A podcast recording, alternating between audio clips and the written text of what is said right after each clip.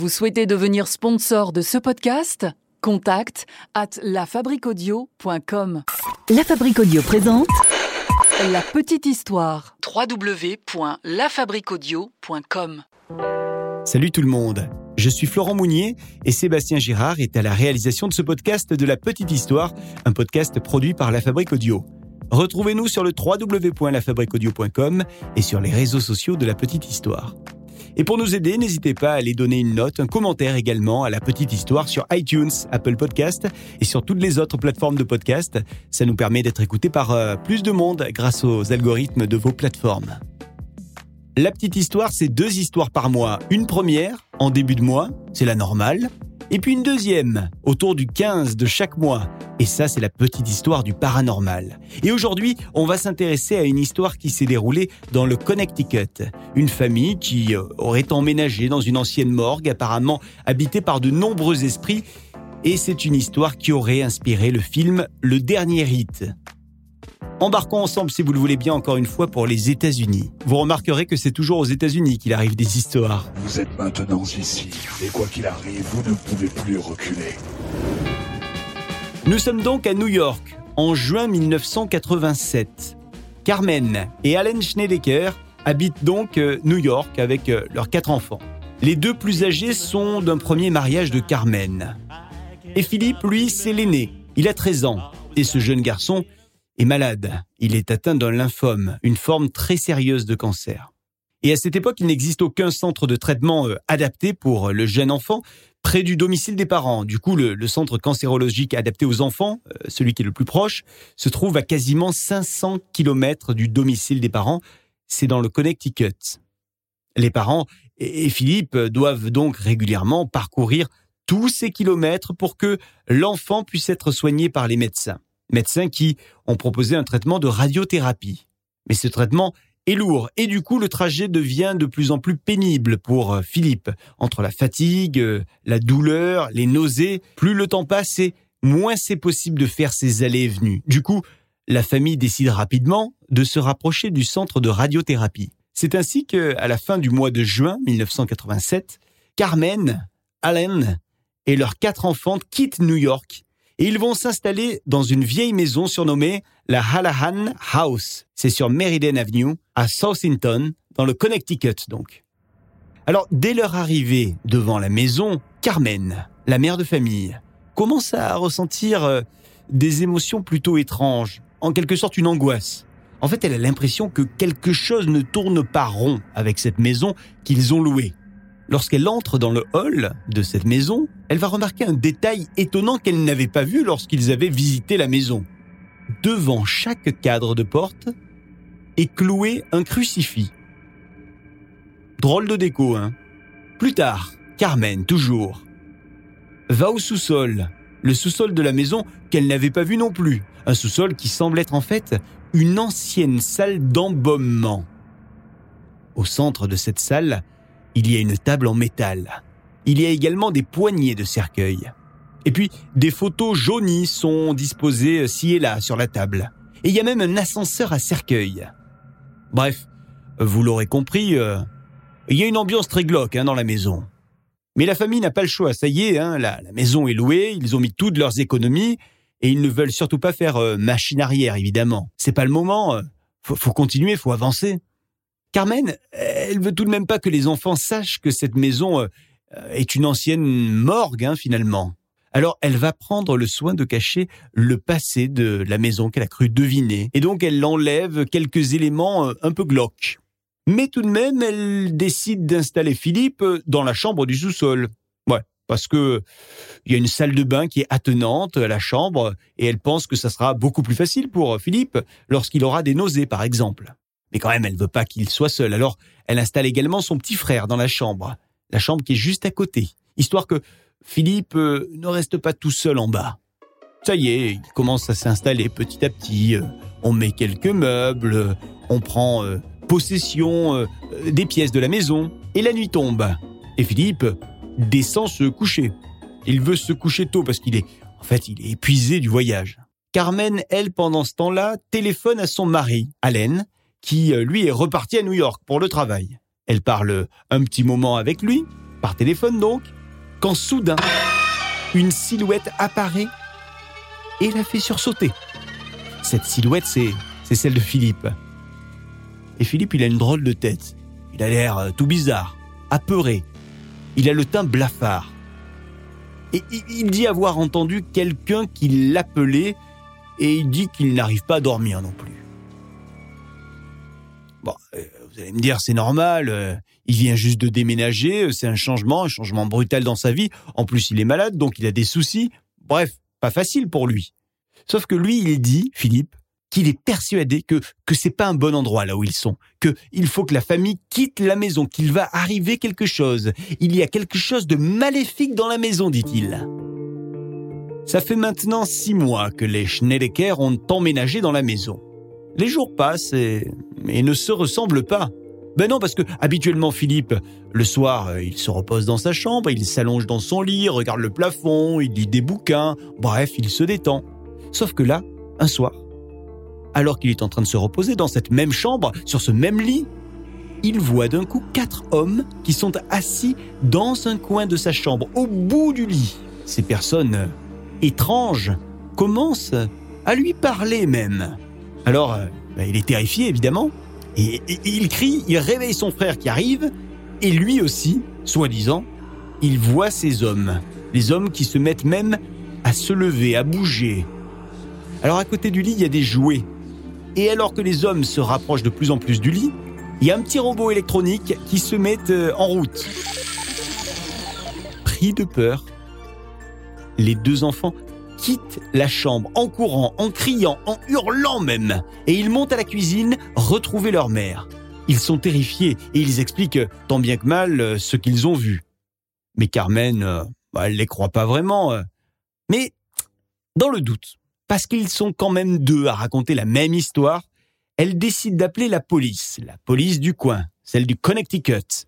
Elle dit à la police que peut-être des voleurs seraient là, introduits dans la maison, et qu'ils seraient au sous-sol, et qu'elle ne veut pas y aller parce qu'elle a peur. Les agents arrivent rapidement, ils tapent à la porte.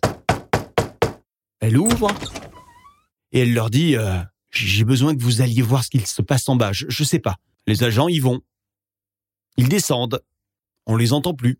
Quelques minutes plus tard, ils reviennent, en haut. Et ils n'ont rien vu. Ils n'ont rien trouvé. Par contre, euh, Carmen, elle remarque un truc. Le crucifix, là, de la cuisine. Il a disparu. Et plus les jours passent, moins il y a de crucifix dans cette maison. C'est bizarre. Hein. les crucifix de la maison disparaissent peu à peu. Carmen, elle, elle pense que les enfants s'amusent avec. Juste euh, pour déconner, quoi. Alors elle n'y prête pas attention. Et la vie continue. Et ça fait déjà un an que la famille est installée dans cette maison du Connecticut. Le mari, euh, Allen, euh, n'est pas souvent là. Carmen est là avec ses enfants. Et Philippe, lui, il est de plus en plus renfermé sur lui-même. Il est malade. Il ne va pas à l'école. Il ne sourit plus, quasiment plus en tout cas. Et puis, il, dit qu'il entend des voix. Il est devenu tellement étrange que son petit frère il a décidé de changer de chambre parce que Philippe lui fait peur. Au cours de l'été, euh, il y a deux cousines qui vont venir passer quelque temps dans la maison de Meriden Avenue. Kame, c'est la plus grande et c'est la plus proche de Philippe. C'est une bonne cousine, ils se sont toujours bien entendus. Mais cette fois-ci, euh, le garçon ne daigne pas l'accueillir. Il se montre même agressif envers sa cousine préférée pourtant. Un jour, alors que Philippe est à l'hôpital pour une séance de, radiothérapie, Kame s'ennuie et elle décide de fouiller dans les affaires de son cousin. Dans sa chambre, il y a des tiroirs, il y a plein de tiroirs, il y a des placards également. Alors elle ouvre un petit peu tout. Et dans l'un de ces tiroirs, elle tombe sur un carnet. Un carnet de notes que le garçon garde précieusement et même secrètement. Elle ouvre ce carnet et elle est abasourdie de ce qu'elle lit. Le carnet parle de mort. Le carnet parle de tuer toute la famille. Le carnet parle du diable. Mais ça colle pas, il y a un truc qui colle pas, parce que Philippe, lui, euh, il est dyslexique, il a du mal à écrire une phrase correcte, il fait des fautes. Alors que là, euh, Il y a des phrases complexes qui sont écrites. Et en plus, l'écriture est différente à certains passages, comme si deux personnes avaient écrit dans ce carnet. Et plus les jours passent, plus Philippe devient agressif. Il a même euh, les bras scarifiés. Il semble souvent être en transe. Et son état s'aggrave petit à petit. Un jour, alors qu'il est dans la même pièce que son frère, il va le regarder et il va s'attaquer à lui sans raison. Il va lui sauter dessus et il va même commencer à le battre. Une scène d'une violence inouïe. Alors il y a la cousine qui est là, Kame. Elle tente de s'interposer, mais Philippe semble animé d'une force surhumaine et il envoie Kame voler à travers la pièce. Et on continue comme ça. Les jours passent et la situation se dégrade, ça dégénère. Kame est dérangé toutes les nuits par quelqu'un ou par quelque chose qui tire ses draps et ses couvertures. Elles sont même une présence invisible qui l'agrippe de temps en temps. Bon, pour elle, c'est clair, c'est Philippe. Philippe euh, est observé par les médecins très régulièrement et ça y est, les médecins, ils sont sûrs d'une chose, ils donnent un diagnostic, ils disent que Philippe est schizophrène. Et ils l'enferment donc dans un hôpital euh, spécialisé. On aurait pu penser que tout allait se calmer du coup, puisque Philippe n'est plus là. Mais malheureusement, ça va continuer et ça va continuer de plus belle. Une nuit, alors que Philippe n'est plus dans la maison, Kame se réveille. Elle est en panique. Elle a ressenti quelque chose qui tirait ses couvertures et ça peut pas être Philippe. Alors Carmen, affolée par les cris, euh, arrive en courant, elle vient voir ce qu'il se passe, elle la réconforte parce que elle, elle ne voit rien, au début en tout cas. Allez, c'est pas grave, Kame se recouche. Mais alors qu'elle est en train de presque trouver le sommeil, elle sent d'un coup qu'on lui caresse le corps. Alors elle hurle d'arrêter, mais rien n'y fait. Et il y a Carmen qui est restée là dans la chambre. Et Carmen, elle voit tout, elle voit très clairement qu'il y a une main, une main euh, fantomatique, qui glisse là le long du lit, dans le lit de la jeune fille. Et elle distingue même les os de la main. Alors Carmen, ni une ni deux, elle prend la jeune fille par la main, elle arrache la jeune fille du lit, et toutes les deux, elles partent en courant dans la cuisine. Elles sont terrifiées, elles sont là dans la cuisine, elles ont à peine le temps de reprendre leur souffle, et d'un coup, Kame voit quelque chose approcher à nouveau, petit à petit. La pièce devient subitement glacée, et une émanation pestilentielle les empêche de respirer à toutes les deux. Alors, il n'y a plus qu'un truc à faire, prier. Elles se mettent toutes les deux à prier en regardant les crucifix. Et c'est à ce moment-là que le chapelet de Kame rentre en lévitation. Il est même arraché de son cou à Kame. Les deux femmes sont apeurées, mais elles continuent de prier sans s'arrêter et soudain, le calme revient. Le calme après la tempête. Alors, Carmen en profite pour se saisir du téléphone. Elle cherche un numéro. Vite, un numéro. Elle décide d'appeler un exorciste. Ouais, on va faire dans cette maison un exorcisme. Cette maison a besoin d'un putain d'exorcisme. Et ce sont les Warren qu'elle va contacter. Et les Warren arrivent très rapidement. Ils vont s'occuper de cette histoire. Ils s'installent les Warren dans la maison. Et les jours passent, les événements paranormaux deviennent très fréquents, il y a par exemple l'eau qui se teinte de rouge, il y a des objets qui disparaissent également. Et puis il y a Kame qui est toujours là et qui, elle, voit euh, des apparitions, dont un homme extrêmement puissant, et puis un autre à côté, qui serait plus mince avec de longs cheveux noirs, des pommettes hautes et des yeux d'airain. Notre homme est là aussi, euh, il a des yeux blancs, il porte un smoking rayé, enfin tout va bien, les apparitions sont là. Alors les exorcistes, les Warren, euh, qui restent plusieurs jours dans la maison, cherchent dans le passé de cette maison, dans le passé finalement de cet euh, ancien salon funéraire. Ed Warren découvre que plusieurs employés dans cette maison auraient été condamnés pour nécrophilie.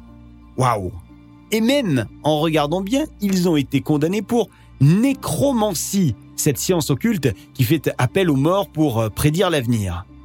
Pour lui, euh, c'est ça qui a tiré le mal dans cette maison. Avec toutes ces preuves, ou ce semblant de preuves, hein, euh, l'Église donne donc son aval pour la pratique d'un exorcisme. Durant les séances d'exorcisme, la maison euh, est vraiment de plus en plus bizarre.